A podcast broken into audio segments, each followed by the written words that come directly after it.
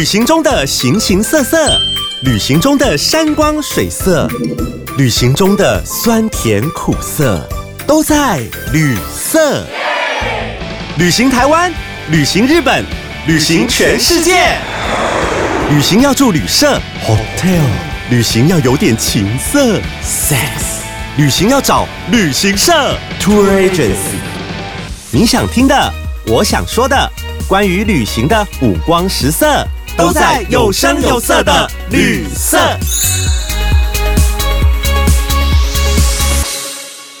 各位听众，大家好，欢迎来到 Podcast 旅色节目，我是主持人安姑贵。高危喜花博见经的安姑贵就是我。那可是今天呢，我会比较正经一点。那今天我们是要聊日本，所以呢，我又很喜花了做一个单元的片头来，请听。日本真有趣，日本真趣味，让我们一起去日本自由行。FunJapanTour.com。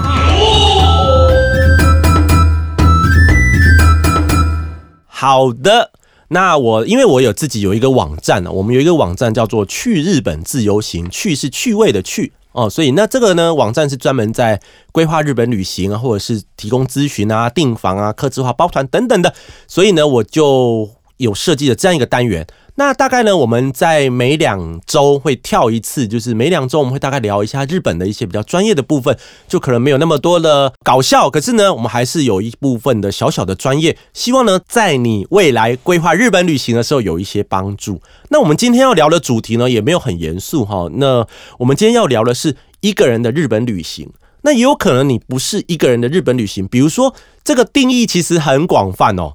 一个人的日本旅行，可能是你真正的到日本旅行，或者是其实我在像我在带团去日本去冲绳的时候，某个成分上、某个部分、某个心态上，好像感觉也是一个人在旅行。好，因为你跟团员都不认识，或者是你有机会到日本去工作，那也是一个人的时候。所以我这个定义上就是其实还蛮广泛的哈。那我们今天也邀请到我们我的好朋友导游 K K，大家好，我是 K K。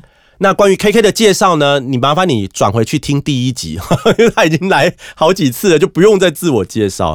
那我想要聊一聊 K K 啊，你有没有一个人去日本旅行的经验？有哎，一个人去过日本一次吧，还两次，一两次。那你当时是呃，旅行是什么样的经验，或是什么样的目的去的？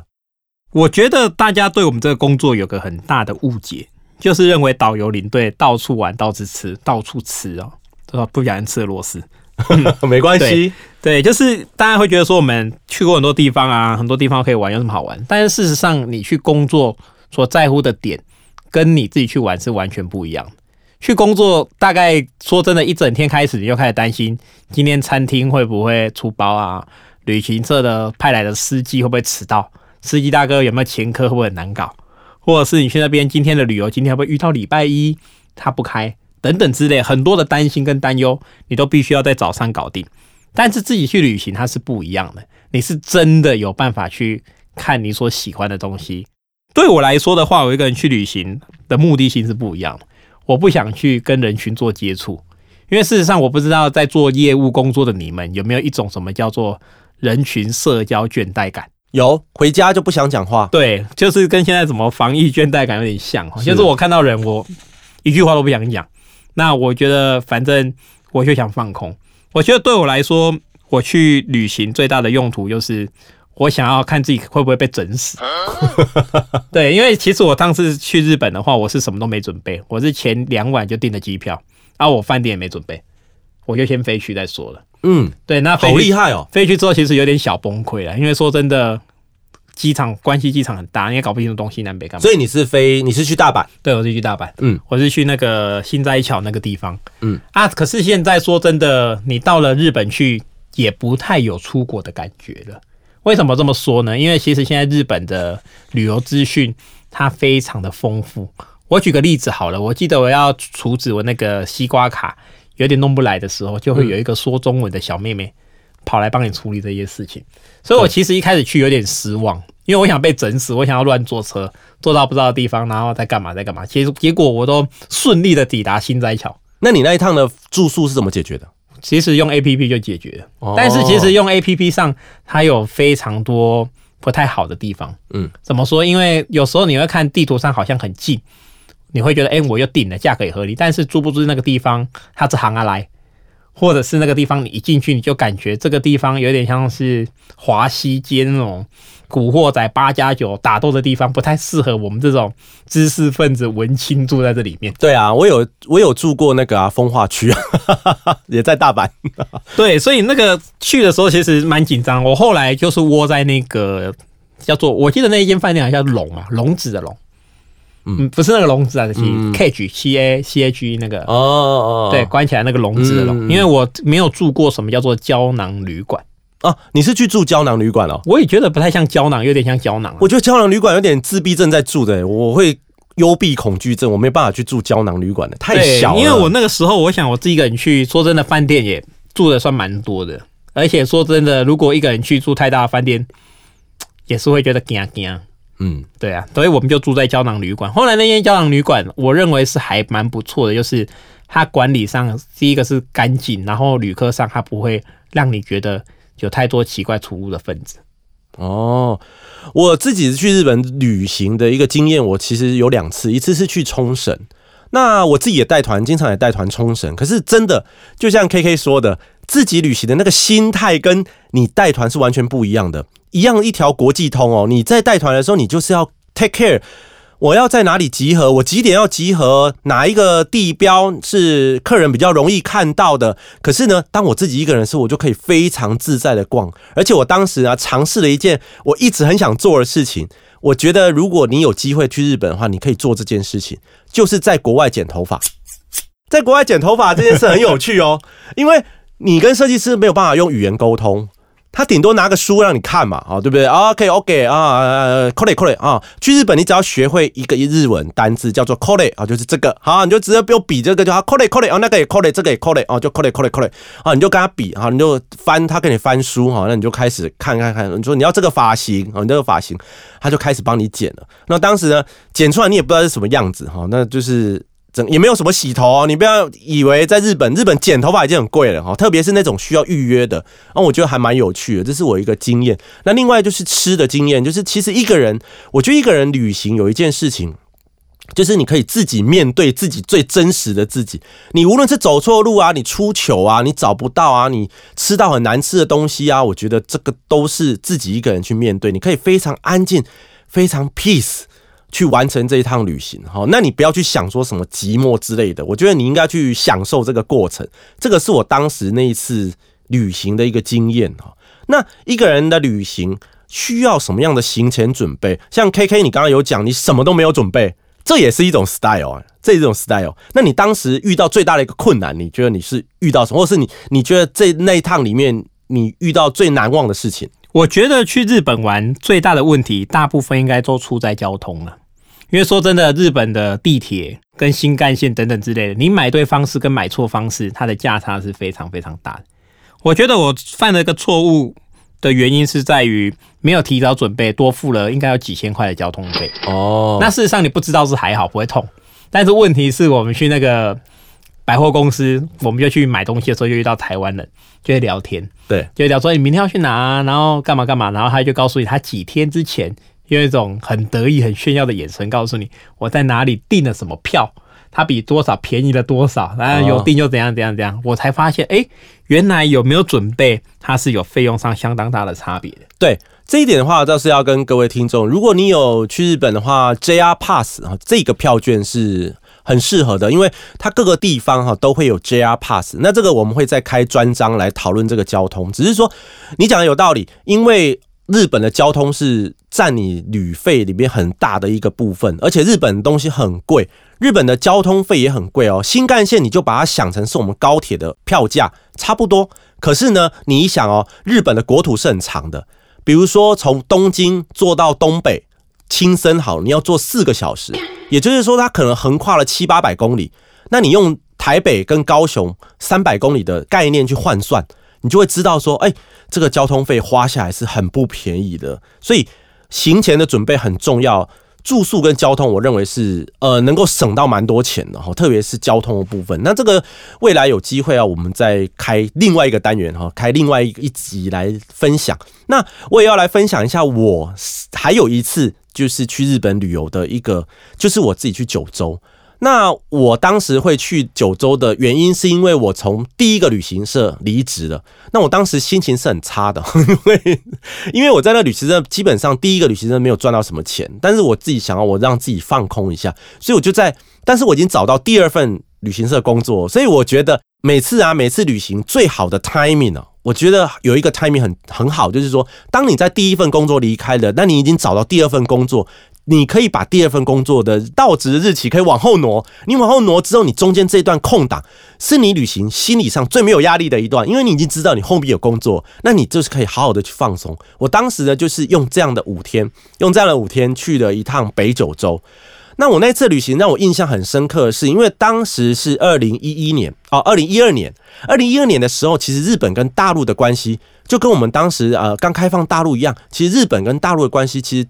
在当时还没有很热络，还没有很热门。那那时候，因为我在二零一一年之前我在大陆工作，其实我留了一些人民币下来。那当时呢，我觉得我当时很呃印象很深刻，是我当时就带了很多人民币，我没有在台湾换很多日币。各位要到日本，你一定要先把日币在台湾先换好，因为在日本呢，虽然说换日币很方便，可是呢，语言、汇率或是地点各方面可能会造成你一些困扰。所以不如你就在台湾把它换好。那当时我就是很 gay by 很三百，我就带了一堆人民币去。那当时在日本还跟大陆还没有很热络的时候，我记得啊，因为我当时住的第一间温泉饭店是一间很小的温泉饭店。各位不知道有没有听过九州有一个地方叫做汤布院，我们是叫游步院。那那边有个金陵湖，那边很漂亮，那边是一个温泉区。那通常台湾的旅行团不会住在那边，因为那边的温泉饭店非常的贵，而且。很多都是那种小饭店、小家庭，就是他自己在家里熬了几块温泉，他就自己开始经营起来。我就是去住那种饭店。那当时我记得我带了三万日币。只有三万日币带去，我想说所有的地方我都可以刷卡，我的信用卡真是无敌哈，所以我就带了这个信用卡过去。结果我要到的时候，我要付账的时候，他跟我说啊，すみません呢啊，拿叭叭叭卡多啊，拿哪妹的死的，的意思的讲这信用卡我不的习惯，我这家庭式我不刷卡机啊哈。那我住的那个第一个晚上，我带了三万，我已经花掉一万五的，我剩下一万五。那剩一万，我想哎呀靠腰，那剩一万五，我想没关系。 我还有很多人民币，而且我呢，这个金融卡我也有带着，我可以去领钱哦。结果隔天我就在邮部院这边玩耍的时候呢，我就跑到一家银行，非常非常小银行，我记得那个叫做大分银行，就是大分县的分支行。我一走进去，我把人民币拿出来，就说：“我被瓦吉哦。” exchange 啊，然后他一看到人民币，那个小姐好像没有看过人民币，她说啊，すいません、ダメです、巴拉巴拉讲一堆，就是说我们这里没有换人民币。好，没关系，没关系，那我有金融卡总可以吧？结果我忘记开通金融卡国际提款，我的金融卡根本没办法用。好，那没关系，我就说像我就我就像那个魔王闯关一样，我说没关系，那我去比较大的城市总可以了吧？ 哦，然后我第二天呢就到别，第三天我就到别府温泉那边，就算是。大分县里面比较大的一个城市，然后我就冲冲冲冲冲，那我到的时候已经傍晚了，我先去饭店哦，好险饭店都已经先订好，不用付钱。那我就冲冲冲，就问饭店说哪里可以换钱，他就说百货公司 department store，OK OK OK，no problem 啊。那我就冲冲冲，赶快冲到百货公司去，就日本的百货公司很早就关店，那特别是乡下的地方，我去的时候它已经关了。那没有啊，没关系。那我还有第四天哦，我第四天要去熊本。我说熊本总是一个大城市，我总可以换钱了吧？我已经花到没钱了，而且我到熊本的时候，我要坐那个巴士，巴士是要用现金买票的。我一直在那边算我那个钱到底还够不够，所以我后来的我那在在别府的时候，我连晚餐我都舍不得吃，我去买便当，因为我怕我钱真的花不够。那我要到熊本的时候呢，好不容易。找到了一家百货公司，百货公司总可以换的哈，我就走进去，一样人民币拿出来，他说啊，拍谁？我们这里不换人民币，我们这里只换美金。我说啊，那怎么办？他就比对面的饭店，他说啊，对面是一间五星级的饭店，你可以去那边，他一定有收人民币。我就好，冲冲冲冲冲到对面的饭店去，柜台一百人民币拿出来，我说 exchange OK，他说 OK no problem，哇，太高兴了，心里一块石头落下来。然后他就问了你一句话：“你是住在我们饭店吗？”我说：“啊，不是。”。他说：“啊，是吗？Sen，你不是住在我们的饭店，我不能换钱给你。”妈的！我哦，跑了好多地方，对对对，跑了好多地方。终于到第五天，我回到福冈了。我的口袋里面我剩下三百，日本的三百是三个硬币。对我剩下三百多块在身上，我一气之下我就回福冈机场去换。福冈机场总有了吧？后来我就把它人民币大把的换掉。所以我是在那个，如果你之后看我那个消费曲线有没有？我就从日本的消费曲线的时候，第一天一万五的。温泉饭店住很贵，之后，然后我就一路往下，就像一个下坡之后，然后我在福冈了，又达到一个高峰，因为我已经四天没有花钱 哦，所以这就是我当时的一个很特别的经验。那另外一个经验是，我在当时我第一次看到日本泡温泉的地方写着“混浴”两个字。各位知道“混浴”是什么问题吗？“混浴”是什么字吗？一起泡。哎，对。就是男生女生一起泡哈，所以我一看到这个，因为我这个家庭式的温泉小饭店就在游步院呢，它就是因为很乡下，它就是特别有开放一个叫做混浴的时段，就是说这个时段男生也可以泡，女生也可以泡。我心里有就是无限的遐想，想说，哎，如果有年轻的女生一起来泡温泉，那在这屋顶昏暗的，那也是一种这个很好的一个经验啊。殊不知呢，其实啊，旅行就是这样，它没有办法让你呢顺心如意。第一天我到福冈的时候，我到九州的时候呢，日本发布台风警报，所以我到游步院的那一天呢是狂风暴雨，哦，狂风暴雨。那我也非常准时的，就在他那开放的混浴时段呢。受着狂风暴雨，我在屋顶上泡汤，只有我一个人，神经病，神经病，后来就没有人啊，根本就完全没有人啊，没有人，谁会在狂风暴雨在泡汤呢？好，那我就弄一弄，反正我下来我就要吃晚餐了。晚餐我们是吃那个日本的定时怀石料理，就是温泉会有一博二十啊，摆的很漂亮，好不好？啊，我一看那个饭店啊，只有五个人入住，包括我，所以就是两对夫妻跟我。对，所以基本上你有什么混浴的机会呢？根本就没有。好，所以这个是我第一次这个自己旅行的经验。哈，所以我我觉得非常的那个好。那谈到 KK，谈到 KK，哎，有一次你是不是也有机会去日本工作？对，因为后来其实，在台湾带外国人收入就没有这么好了。嗯，所以我们其实有一批比较呃业务能力比较强的导游，有个机会就是到日本去。也是一样带大陆人啊，到日本带大陆人。对对对，我们去当 local 哦。那你没有日，你会讲日文吗？呃，我一句话日语文都不会讲，而且靠腰，你说 call 雷跟我一样是不是？我连 call 雷都不会。对，那你当时你有认真的考虑？呃，我不止认真考虑，我已经去参加，而且经过面试。哈，是哦，对，好像我记得是在呃疫情刚开始的，我我是买三月二二二八的机票，我们要去受训十四天，嗯，然后要考一个叫做天成员证的东西。天成元证，这个我们在旅游业就比较没听过。对，它就是，反正就是在日本，有点像是导游小姐身上在背的一个证件，你就可以当本地的导游小姐。嗯哼，那为什么去的诱因有？就是因为他那个地方，其实日本消费高，所以他的 KB 佣金他回馈的也非常高，就像我们会去澳洲打工一样。哦，了解。所以去那边其实诱诱因很大。那吃住都是他帮你安排的吗？呃，没有哎，因为我们去是上是一场豪大赌，就是大赌博。大赌博什么意思？那个去同行的人，我们大概都身上带了三十万台币，然后把它换成日币。啊哈，就是我们要去那边打滚一段时间，自由行，吃住靠自己，有团上团，没团旅行。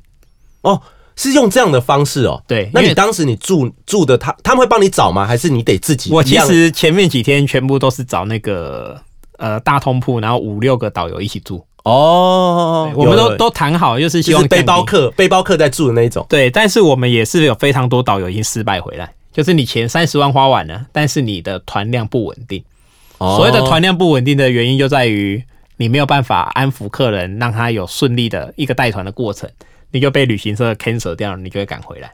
所以当时那个时候应该是也是陆客到日本爆买的那一段时间，是不是？呃，对，因为其实我们很奇怪，不要说陆客好了，台湾人也是哈。妈妈给你拿了一个药给你，跟你说这个是吃肚子痛的，然后你一个字都看不懂，你就吃了。哦，对，因为日语不懂嘛，但是给你一个全部的字都看得懂的，然后下面写 Made in China，啊，你就不吃了。啊，对，所以就是这么奇怪。所以到日本去买药，它是有一个魅力在。嗯嗯嗯嗯嗯嗯，哦，所以当时你已经过去了。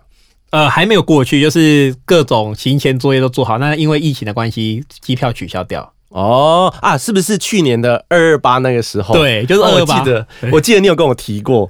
对，而且我还说你真的很大胆，你这样子就敢就敢过去。因为说真的，我们并不害怕所发生的事情啊。为什么这么说？因为我觉得高风险高所得啊，这是应该的。嗯那如果我们既然决定要博大的一些风险性，我觉得都是可以接受。可是当时你的家人、你的太太支持你做这件事情吗？呃，是不支持啊，但是打开冰箱，米缸已经没有米了。对所以就是那个疫情如果没有发生，搞不好你就真的过去。我去，我也不知道自己能不能活下来啊。因为说真的，我们在这边讲，这边结束，就是他那那一个工作方式是属于比较偏黑工的工作方式啊。啊，因为你没有正规的工作证在那边我们是用旅游签做打工。哦，但各位听众也不要觉得这件事情好像很严重。说真的，你在夜市上所看到的外劳，或者在餐厅看到的外劳，绝大部分也都是这样的工作方式。呵呵，那你那时候要去之前，你有听前辈分享说真的很好赚吗？我前辈都讲的很夸张啊，因为说真的，大家讲话都是听个几分就好。他跟我说，他三个月回来带了一百万台币，换的就是日币换回来换了一百多万台币。三个月，对，啊、我不知道是真的还假的，因为其实在日本工作，他们就是两三天换一团，两三天换一团。那他们每天都是会去一些呃电子产品啊，或者是化妆品啊，或者是一些保健品啊那些东西。我想大家都知道这些东西，它的净利都是属于比较高的。嗯嗯嗯嗯嗯，对啊。那之后如果你有这个机会，你还会想吗？